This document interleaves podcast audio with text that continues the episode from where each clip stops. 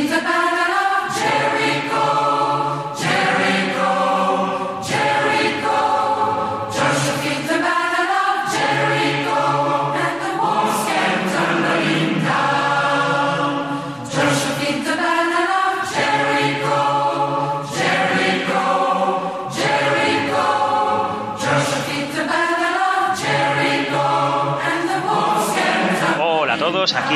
y bienvenidos a Notas del Diseñador.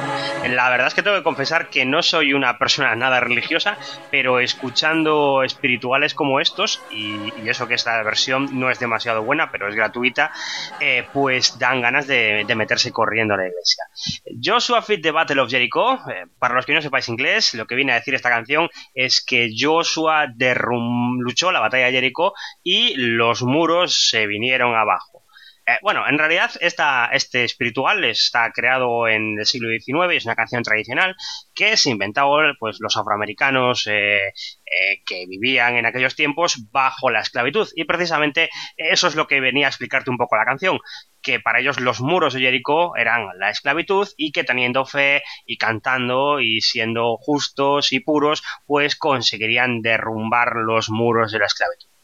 pero a lo que nos vamos a dedicar hoy es a hablar un poco de la historia que hay detrás de esta referencia bíblica que hay dentro espiritual. Vamos a hablar de la batalla de Jericó. Bueno, vamos a empezar por lo que la propia Biblia nos dice de qué ocurrió en la batalla de Jericó, para que tengáis un acercamiento primero. Eh, ya os avisaba antes que no soy una persona eh, religiosa, pero eh, voy a intentar ser respetuoso. Si alguien se puede sentir ofendido por lo que yo comente, pues que eh, deje de escuchar el podcast en este momento y se salte unos cuantos minutos. Bueno, la batalla de Jericó tiene lugar durante el libro de Josué. El libro de Josué es lo que va después del Éxodo, eh, después de que los israelitas escapen del cautiverio en Egipto y se dediquen a vagar durante 40 años por el desierto guiados por Moisés. Llegado un momento, eh, Moisés muere y nombra un sucesor, y el sucesor es un tal Josué, que es el que tiene el siguiente libro, el libro de Josué.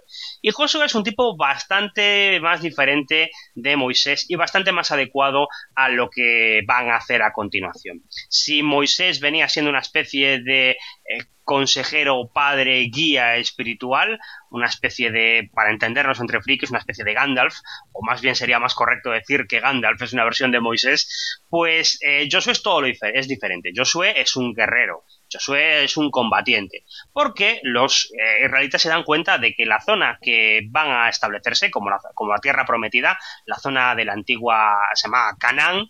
está poblada por unos señores, unos señores que se llamaban los cananeos y que vivían en sus ciudades y que los israelitas van a tener que conquistar y echar de ahí. A tal fin, es una buena idea coger y poner a un general al mando de las tropas.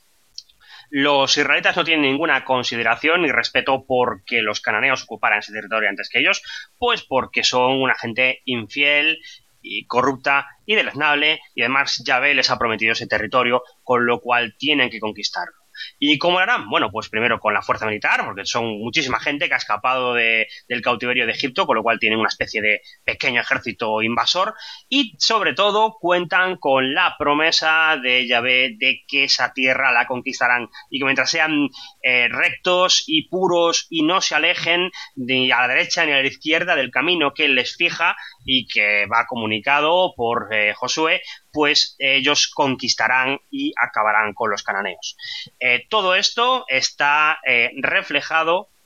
simbolizado en la promesa esta de que éxito militar mientras sigan a, las ordenanzas de Yahvé está simbolizado como vosotros podéis imaginar en el arca de la alianza ese mítico artefacto mágico que causaba destrucción entre los enemigos. En realidad el arca esta, por lo que se va viendo a lo largo de la Biblia, eh, es una especie de falla más que una escopeta de feria, porque muchas veces sobra milagros, pero muchas otras veces eh, sale el tiro por la culata eh, y causa más daño entre los israelitas que entre sus enemigos. Vamos, que en realidad el arca esta simplemente era un símbolo del pacto entre Yahvé y su pueblo elegido, y solamente dependía de la rectitud y la fe de la persona que la estaba portando, y en el momento que ésta flaqueaba, no es que ya no hiciera nada, es que no es que fuera un trasto inútil, es que te causaba eh, epidemias y desgracias. De hecho, más adelante en la Biblia hay un momento en que roban el arca a los filisteos y les provoca unas intensas plagas de hemorroides que por cierto no me puedo resistir a hacer un pequeño inciso, si me permitís, eh, para contarle a todos los fans de Indiana Jones, que sé que los hay, como por ejemplo el maestro de pista de este podcast, que el donde se encuentra el arca de la alianza en la actualidad, donde está el arca perdida. Y es que la versión que nos da la película, la versión de que se llevó a Egipto, a Tanis, para escapar de la destrucción de, de Jerusalén por los babilonios mucho tiempo después, pues es solo una de las varias tradiciones que hay de donde se puede encontrar el arca de alianza y probablemente sea la que menos adeptos tiene. Eh, otra tradición dice que la propia arca se escondió en la propia Jerusalén o se devolvió a traer de vuelta a Jerusalén y se escondió en unos túneles secretos que hay en la ciudad. Túneles que se han encontrado, o se han encontrado unos túneles que se dice que son esos, y vete a saber si un día de estos excavando acaban encontrando el, el arca de la alianza. Y por último, hay una tradición muy fuerte, que resulta sorprendente, que dice que el Arca de la Alianza se encuentra en Zimbabue o en Etiopía. Y esto yo lo sabía, y aquí ya estoy contando historias del abuelito, porque hace muchos años una de las mejores campañas de rol que jugamos fue una en la que llevábamos a los malos de Indiana Jones, en que llevábamos a un grupo de soldados alemanes que tenía que buscar artefactos místicos para Hitler y llevárselos de vuelta a, Berlín. Y entre medias de esto, un día nos rayamos de ver dónde podía estar el Arca de Alianza para hacer una partida interesante y acabamos descubriendo que en Etiopía hay una importantísima tradición que dice que cuando Salomón estuvo con la reina de Saba, allá en África, se llevaron el Arca de Alianza y la dejaron allí. Y a día de hoy, la iglesia ortodoxa etíope, que es muy grande y muy numerosa, dice que en una iglesia en medio de la ciudad de Aksum tiene ahí guardada el arca de la alianza. Nadie puede verla, solo un sacerdote que, va a verla de vez en cuando, pero ellos dicen que está ahí. E incluso esto es una especie de, de, gloria nacional, porque todas las iglesias ortodoxas de Etiopía tienen una réplica del arca de la alianza. Aunque, como siempre, también estarán los que dirán que está perdida en el almacén del gobierno en el área 52 o vete a saber dónde. Mm, cierro el paréntesis y vuelvo otra vez a la tierra de Canaán. El primer hecho milagroso que nos cuenta el libro es que tienen que atravesar el río Jordán, que era cerca de donde estaba Jericó, y en el momento que intentan atravesarlo, eh, pues eh, las aguas se paran otra vez como en el Mar Rojo y la gente que va llevando el arca de la alianza puede pasar y todos los israelitas pasan por el Jordán agradablemente. Y después, en vez de mandar un ataque directo contra Jericó, Jericó es una ciudad muy antigua, eh, bastante importante en la zona de Canaán y además tenía unos muros muy grandes, unos muros inexpugnables. Y además estaba colocada en una especie de oasis, era un sitio estupendo para atacar. Además, sería una especie de gesto el destruir primero una ciudad tan importante con unos muros tan fortificados, tan fuertes como eran los de Jericó. Eh, Josué, en vez de mandar un ataque directo, como decía, lo que hace es mandar espías a la ciudad a ver qué es lo que está pasando ahí. Y ahí se monta una especie de, intriga. Eh, dos israelitas se cuelan en Jericó, empiezan a sondear a la gente, a ver eh, cuántas tropas hay, cuántos suministros quedan, eh, cómo podrían plantear un asedio, cuál es el estado de la moral de, de la gente, y se alojan en la casa de una prostituta llamada Rahab. En un momento determinado, el rey de Jericó se da cuenta de que tiene espías infiltrados y va detrás de ellos. Y los va a buscar a la casa de la prostituta. Pero la prostituta eh, decide, viendo lo que había pasado, sabiendo la que le habían jugado al, faraón en el Mar Rojo, sabiendo que obraban milagros y atravesaban ríos eh, por arte de magia, eh, decide traicionar a su ciudad, convertirse en una digámoslo con todas las letras, una traidora colaboracionista y eh, apoyar a los israelitas. Esconde a los espías que había mandado Josué y eh, los guardias se quedan un chasco de narices. Y después, cuando se van los espías, Rahab les dice que bueno, que bueno, que les ha ayudado y que no les va a delatar, pero que cuando lleguen y arrasen la ciudad, que le perdonen a ella y a toda su familia y se llega a una especie de pacto. Ella colgará una cuerda de color rojo de una de una de las ventanas de su casa y por tanto las tropas de los israelitas no destruirán la casa de Raja. Los espías vuelven junto a Josué y el resto de la tribu y les cuentan que todo está perfecto, que tienen mucho miedo de ellos y que hay que proceder al ataque de la ciudad. Y se intenta plantear pues un asedio, pero no un asedio tradicional, sino que lo que hace Josué es llegar un día y coger a siete sacerdotes tocando siete cuernos y portando el arca de la alianza y todas las tropas van detrás y monta una especie de procesión a lo largo de Jericó, dando una vuelta a lo largo de la ciudad durante seis días. Pero al séptimo día cambian de táctica. Eh, deciden dar la vuelta a la ciudad, estar tocando los cuernos todo el tiempo. Esto de los cuernos nos suena un poco raro, suena ahí un poco extraño, pero no lo es. Eh, en realidad el cuerno se conoce como el sofarim y es algo habitual entre las liturgias de los judíos, se sigue usando a día de hoy y en este momento, los siete sacerdotes dan siete vueltas a la ciudad junto con todo el ejército y después de las siete vueltas soplan los cuernos con mucha fuerza. Eh, Josué instruye a que todo el mundo que estaba eh, siguiendo la procesión y el ejército empiece a gritar con mucha fuerza y en el momento que hacen eso, los muros de la ciudad se derrumban por arte de magia y los israelitas entran en la ciudad y arrasan con todo el mundo arrasan. Además, la Biblia es muy específico con todo esto y dice literalmente que consagran al exterminio por la espada a todos los hombres, mujeres, niños, vacas y asnos que encuentren. Por supuesto, Rahab, la prostituta, es perdonada y pasará el resto de sus días, ella y su familia, viviendo con los israelitas donde vivió muchos años. Terminada la conquista de Jericó y dado el golpe de, gracia, Josué se dedica a atacar el resto de ciudades de Canaán con bastante éxito. Consigue una especie de, esto nos lo cuentan como una especie de blitzkrieg, él va conquistando y conquistando ciudades y siempre que falla es por culpa de que alguna de las personas que estaban en, eh, metidas en el ajo, algunas personas de la tribu de Israel, pues eh, comete alguna falta. Por ejemplo, en el siguiente asalto que organizan, una persona se había quedado con dinero del asalto de Jericó, lo cual estaba prohibido porque ese dinero se iba a consagrar a Dios también. Y como hacen eso, pues sufren una derrota militar y al pobre señor este, que se llama Ahab, creo, pues lo lapidan para volver a estar dentro del camino que les va eh, fijando llave.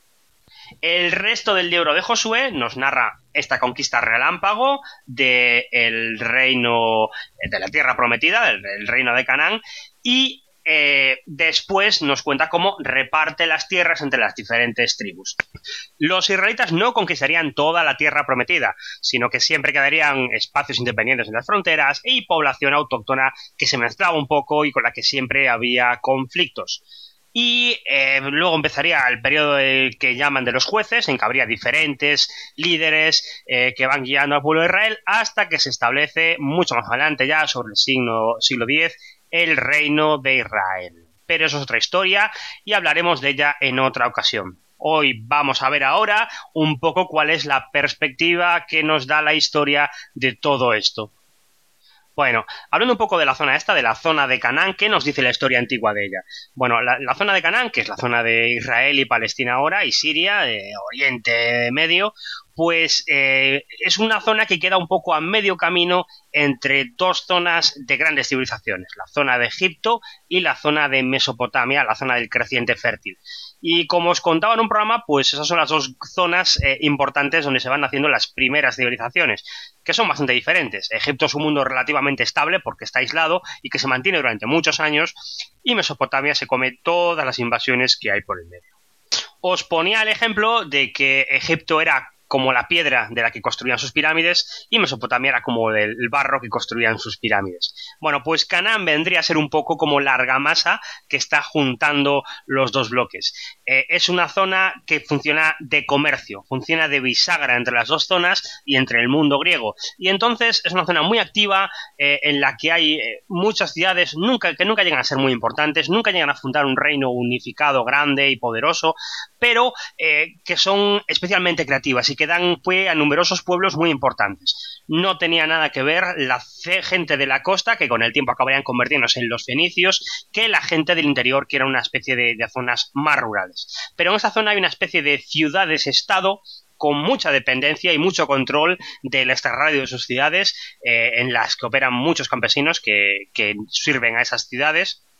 pero tiene pinta de haber sido un mundo más pequeño que los otros dos, mucho más volcado hacia el comercio, mucho más volcado hacia tal, y mucho más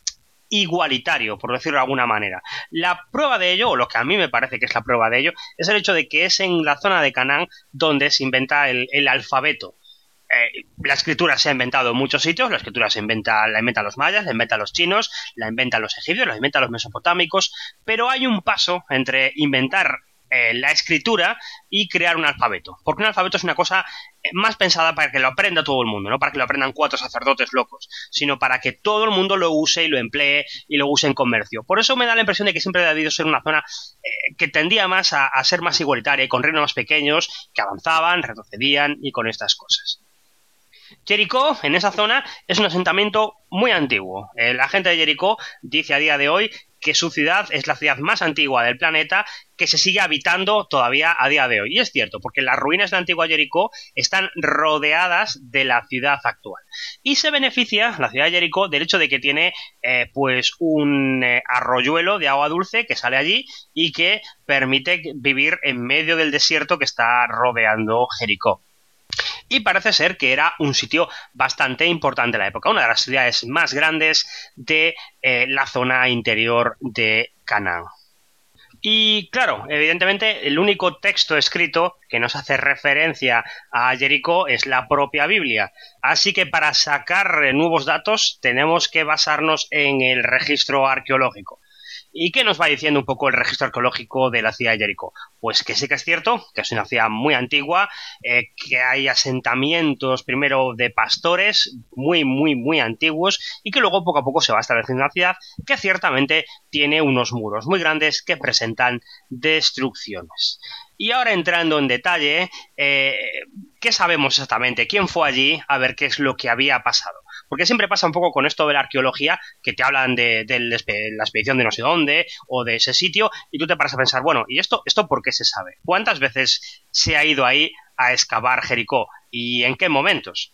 cuando yo era pequeño eh, pensaba que a la luna habíamos ido muchísimas veces. Eh, pues esto viene siendo un poco lo mismo. Eh, ¿Cuántas veces hemos ido a excavar Jericó? Pues en realidad hemos ido tres veces y la última vez ha sido en los años 50 y desde aquella pues nos ha vuelto a organizar una expedición eh, una expedición arqueológica grande y masiva para excavar el sitio. Eh, tampoco estamos muy seguros de que permitieran dejar hacerlo porque la ciudad de Jericó vive en gran parte del comercio y de de los peregrinos que van a ver ese sitio arqueológico. Igual que tampoco hacemos pruebas de arqueológicas de la Catedral de Santiago, por ejemplo pero tampoco es solamente por eso, eh, no se excava también porque ya tenemos muchos datos sobre Jericó, suficientemente datos concluyentes, y no es plan de realizar intervenciones arqueológicas continuas en un sitio, porque una excavación siempre es una destrucción, al fin y al cabo, y es mejor guardar los recursos y las destrucciones en sitios de los que no tenemos conocimientos en sitios nuevos. Eh, por hacer un breve repaso a los investigadores que se acercaron a Jericó, el primero que se pasó por ahí fue Charles Warren a finales del siglo XIX, pero simplemente llevó allí una serie de sondeos para ver qué, es lo que se podía excavar, si merecía la pena excavar algo. Eh, Warren este era, no me resisto a comentar la anécdota, era un militar inglés que anduvo buscando eh, cosas arqueológicas por todo el mundo, de paso que cumplía sus, sus servicios militares y que finalmente acabaría siendo el comisario de policía en Londres en los momentos en los que se cometían los crímenes de Jack el Destripador. Pero quitándonos de eso, los siguientes el que excavarían serían una expedición a medias entre Alemania y el Imperio Austrohúngaro en los años 1907 a 1911, llevado por un señor alemán, Karl Watzinger, y algunos colegas suyos que eran teólogos y intentaban buscar un poco demostrar que la, la realidad detrás de los hechos bíblicos. Esto era algo muy de moda en los primeros años de la naciente ciencia de la arqueología, e intentar refutar textos históricos conocidos con hallazgos arqueológicos. Un poco como lo que había hecho Shieldman en, en Troya, lo intentaban hacer estos señores con la Biblia. Pero después de hacer una serie de excavaciones, llegaron a la conclusión de que en los tiempos en los que la Biblia decía que eh, Josué había entrado en, en Canaán, pues probablemente Jericó estaba ya abandonado. Ahora bien, la primera excavación en serio, excavación de realmente de muchos años y muy minuciosa, fue la que hizo en los años 30 John Garstan, que era una especie de delegado de eh, intervención en Oriente Medio para la arqueología por parte del gobierno británico. Este señor estuvo investigando durante mucho tiempo, descubrió los muros de Jericó, descubrió que además eran unos muros verdaderamente grandes para la época, mm, calcula que unos 3,6 metros de alto por 1,8 de ancho, una verdadera burrada, encontró fosos y encontró pruebas de la destrucción de esos muros de una forma violenta, además de toda una serie de piezas, no encontró ningún tesoro, por supuesto, pero encontró cerámica, estas cosas que son útiles para datar yacimientos arqueológicos, eh, broches variados, eh, diferentes utensilios, eh, piezas de carbono que luego de carbón que luego servirían para registrar dataciones más facientes y además concluyó que la época en la que se destruyeron esos muros, la época en la que estaba sentada los muros de Jericó, pues coincide con el momento en que Josué entraba en Canaán. Y por último, la última excavación es la de una sucesora de Garstan, Kathleen Kenyon, encargada del Museo Británico, que se dedicaría a excavar en serio Jericó. Trazaría toda una trinchera de excavación. Fue la primera excavación, está hecha con métodos modernos. Eh, lo de la historia de la arqueología es algo muy interesante que ya hablaré algún día cuando, cuando juega el Tebas pero básicamente digamos que entre los años de la, de la excavación de eh, John Garstan y los años de Kenyon hay toda una revolución de técnicas y procedimientos que hacían que las antiguas excavaciones parecieran eh, simplemente eh, paseos de niños paseos de niños con fiesta de pijama incluida que se cargaban todas las pruebas que intentaban investigar. El caso es que la señora Kenyon monta una zanja, como os decía, que eh, corta de lado a lado todo el, llamado Tel Sultán. El Tel son los montículos eh, donde la gente de aquellos tiempos en Canaán construía sus fortalezas y después de datar con mucha precisión todo lo que va encontrando, las piezas de cerámica, eh, los trozos de los muros, llega a la conclusión de que Jericó efectivamente tuvo esos muros que fueron destruidos, pero que fueron destruidos alrededor del siglo XVI a.C., sobre el 1550, años para arriba, años para abajo, y que esa fecha estaba en desacuerdo con la que decía eh, Garstan, que era del 1400, y por tanto, en el momento en que Josué entraba en Canaán, Jericó ya estaba destruido. Y ahora viene la pregunta que os podéis estar haciendo. ¿Cómo demonios sabemos en qué momento entra Josué en Canaán y destruye y debería destruir Jericó? Porque no sé, no sé, al igual que el Papa de repente un día te puede decir que el jardín del Edén probablemente se encontraba en el valle de Onduay donde se encontraron los primeros restos de homínidos, pues lo mismo los estudiosos de la Biblia pueden decir que en, en vez de 1400, pues Josué entró en el 1500 y ya está.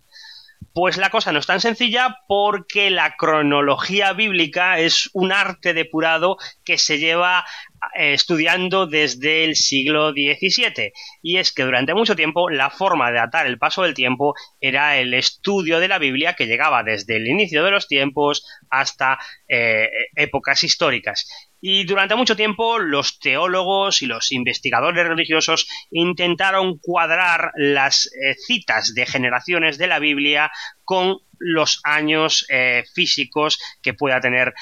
nuestro calendario. Entonces, pues, por ejemplo, ajustaban las generaciones, decían que este tenía que haber durado tantos años, eh, tenían que encajar de repente el reinado de Matusalén, que tenía 900, el otro que tenía tal, y hacían sus propias cuentas. Y se llegaban a conclusiones increíbles. El famoso es el señor este, James User, un obispo eh, irlandés del siglo XVII que se dedicó a hacer sus cuentas hasta sacar fehacientemente que la fecha de creación del mundo era el 23 de octubre al mediodía del año 4004 a.C.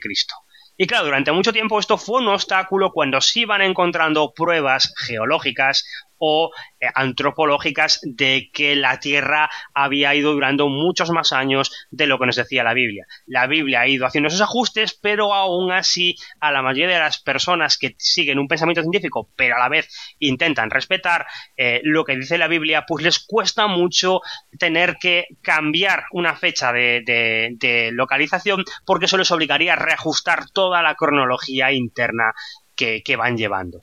Es por eso que, aunque la mayoría de los eh, de la comunidad científica da por buenas las fechas de Kathleen Canyon del, 1500 para la destrucción de Jericho, pues hay toda una serie de gente que te van a decir que no y que no. Eh, y de hecho, además, eh, en esto ocurre mucho porque los divulgadores científicos a veces dejan un poco de lado, no se dedican a divulgar, sino que se dedican un poco a hacer publicaciones muy especializadas. Entonces, muchas veces este terreno lo acaba comiendo gente que es más amateur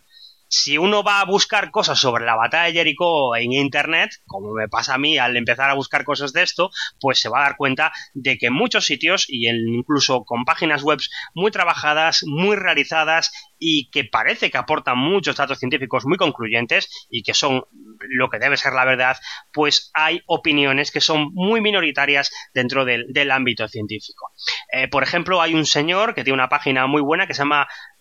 Brian G. Eh, Brian G. es eh, un estudioso de bueno, una fundación llamada Associates for Biblical Research que se dedican a pensar que no es que la Biblia sea infalible, pero que todo lo que dice la Biblia tuvo que ocurrir de una manera o de otra. Eh, bueno, pues el señor este critica las fechas de Kathleen Canyon y lo hace con datos científicos. Pues, por ejemplo, aporta, creo que son cuatro pruebas, que para él la cerámica que ella utiliza en sus trataciones es errónea y tiene que utilizar otra cerámica eh, que era más común en la época, que no era de importación. Luego unos broches que encuesta Garstan, el señor que decía que la destrucción había ocurrido en el 1400. Eh, también una fecha de carbono 14, que es posterior. Y también la estatigrafía, que es también un poco la prueba más fuerte que tiene en contra de las situaciones de, de Canyon. Eh, el señor But este levanta una polémica enorme eh, y hay defensores y detractores de su teoría. Ya os digo que la mayor parte de la comunidad científica apuesta por la fecha de Kathleen Canyon. Eh, lo que sí es cierto es que Brian Hebut no ha excavado Jericho, nada por el estilo, sino que simplemente es un experto en cerámica que se dedica a rebatir los datos de cerámica que consiguió Canyon en los años 50. Otro experto en cerámica, un por la Universidad de Manchester, Piotr Bienskowski eh, arremete contra las fechas de Brian Hebut y dice que no tiene ni idea de lo que está hablando. Y lo que sí es cierto es que, por lo menos, la fecha de carbono 14, en la que basaba gran parte de sus reclamaciones, eh, eh, Boots, pues realmente se ha vuelto a reajustar y ha dado una fecha mucho más parecida a la que decía Kathleen Kenyon.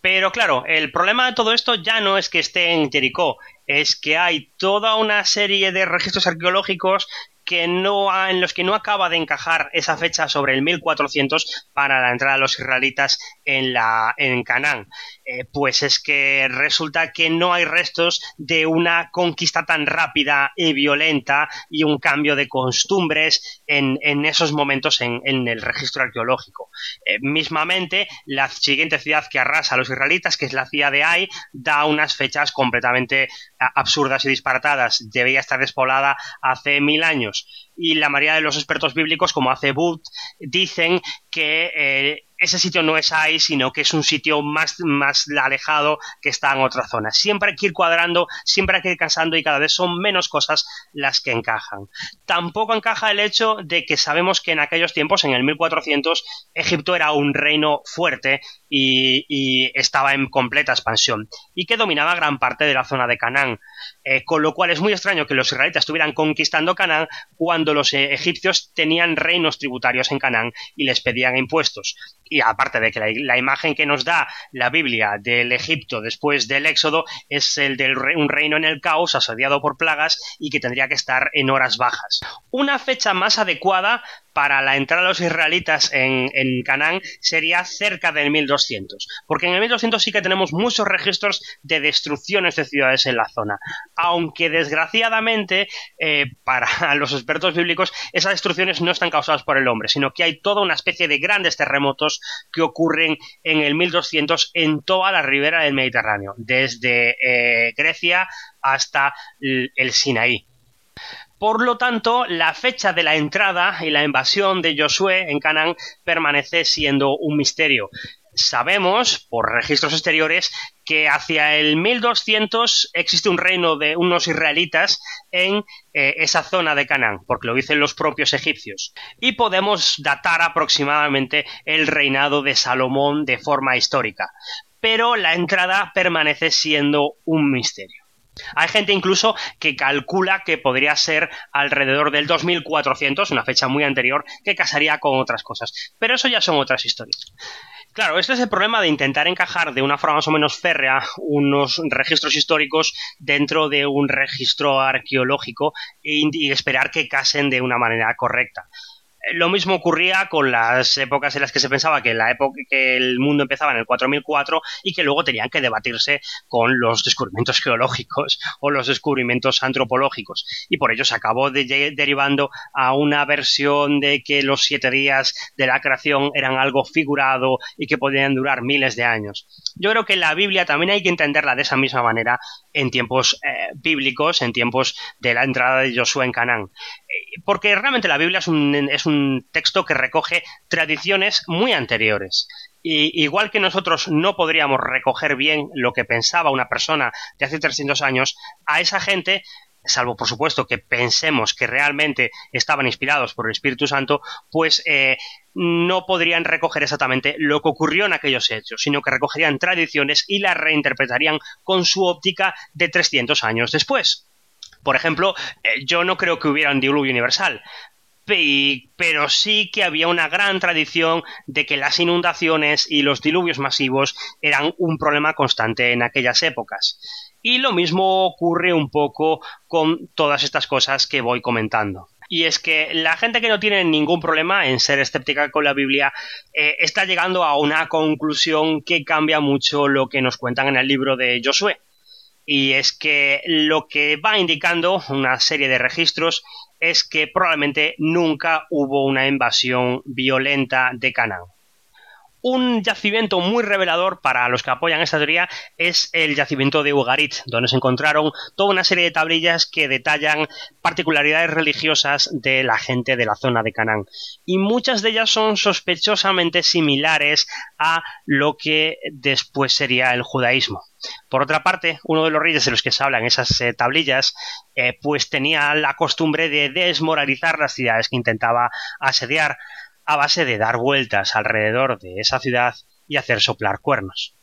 Pero hay más registros aparte de eso. Unos muy curiosos son que algunas casas que empiezan a aparecer hacia el 1300, 1200 tienen una arquitectura diferente y están ya pobladas probablemente por judíos. Eh, muchas veces no se sabe por qué decimos esto, de por qué estaban pobladas por judíos, pero en este caso sí que hay una razón y es el hecho de que en el registro de, de esos yacimientos, asentamientos, no se encuentran huesos de cerdo.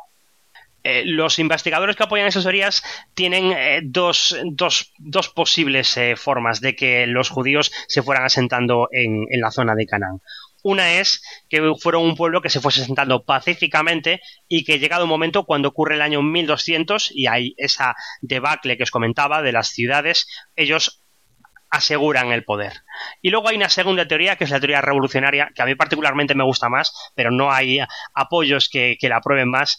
que es la que dice que la gente, los judíos eran simplemente gente de la zona de Canaán que vivía en el exterior y que intentaba huir un poco del gobierno tiránico de las ciudades. Y que llegado un momento, aprovechando el caos este del año 1200, pues lanzan una especie de campaña por la cual acaban consiguiendo el poder. Pero que los propios judíos eran gente de Canaán que un poco como en el Islam intentaban buscar la pureza de la vuelta a la vida al campo y de a una vida sencilla y recta y con el tiempo acaban organizando una conquista y dominando la zona. Claro, como yo les decía que no soy una persona religiosa y que aparte para mí la Biblia es una reinterpretación de hechos anteriores de la tradición, probablemente cambiados para la época, eh, pues a mí lo que me gusta pensar, y, esto es cosecha mía después de haber leído, es que probablemente lo que ocurrió es que los israelitas o los canaítas, que en realidad es lo mismo, estuvieron bajo el dominio egipcio, que quiere decir que los egipcios dominaron la zona de Canaán, como todos sabemos,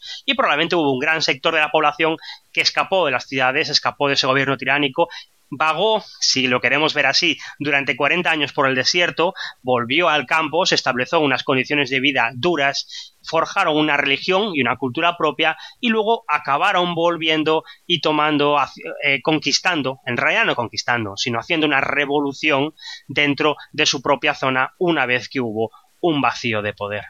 Hay también otra teoría, esta la he escuchado, que dice que probablemente eh, cuando se fijó la Biblia, lo que se escribió no fue la historia de todo el pueblo judío, sino que fue la historia de un pequeño grupo dentro de los judíos. Un pequeño grupo que sí que estuvo esclavizado en Egipto, que sí que vagó por el desierto, que sí que eh, llegó a Israel y conquistó algo, y que cuando se tuvo que fijar estas tradiciones orales eh, por escrito, lo que contaron fue su historia en vez de contar la historia de todo el pueblo hebreo.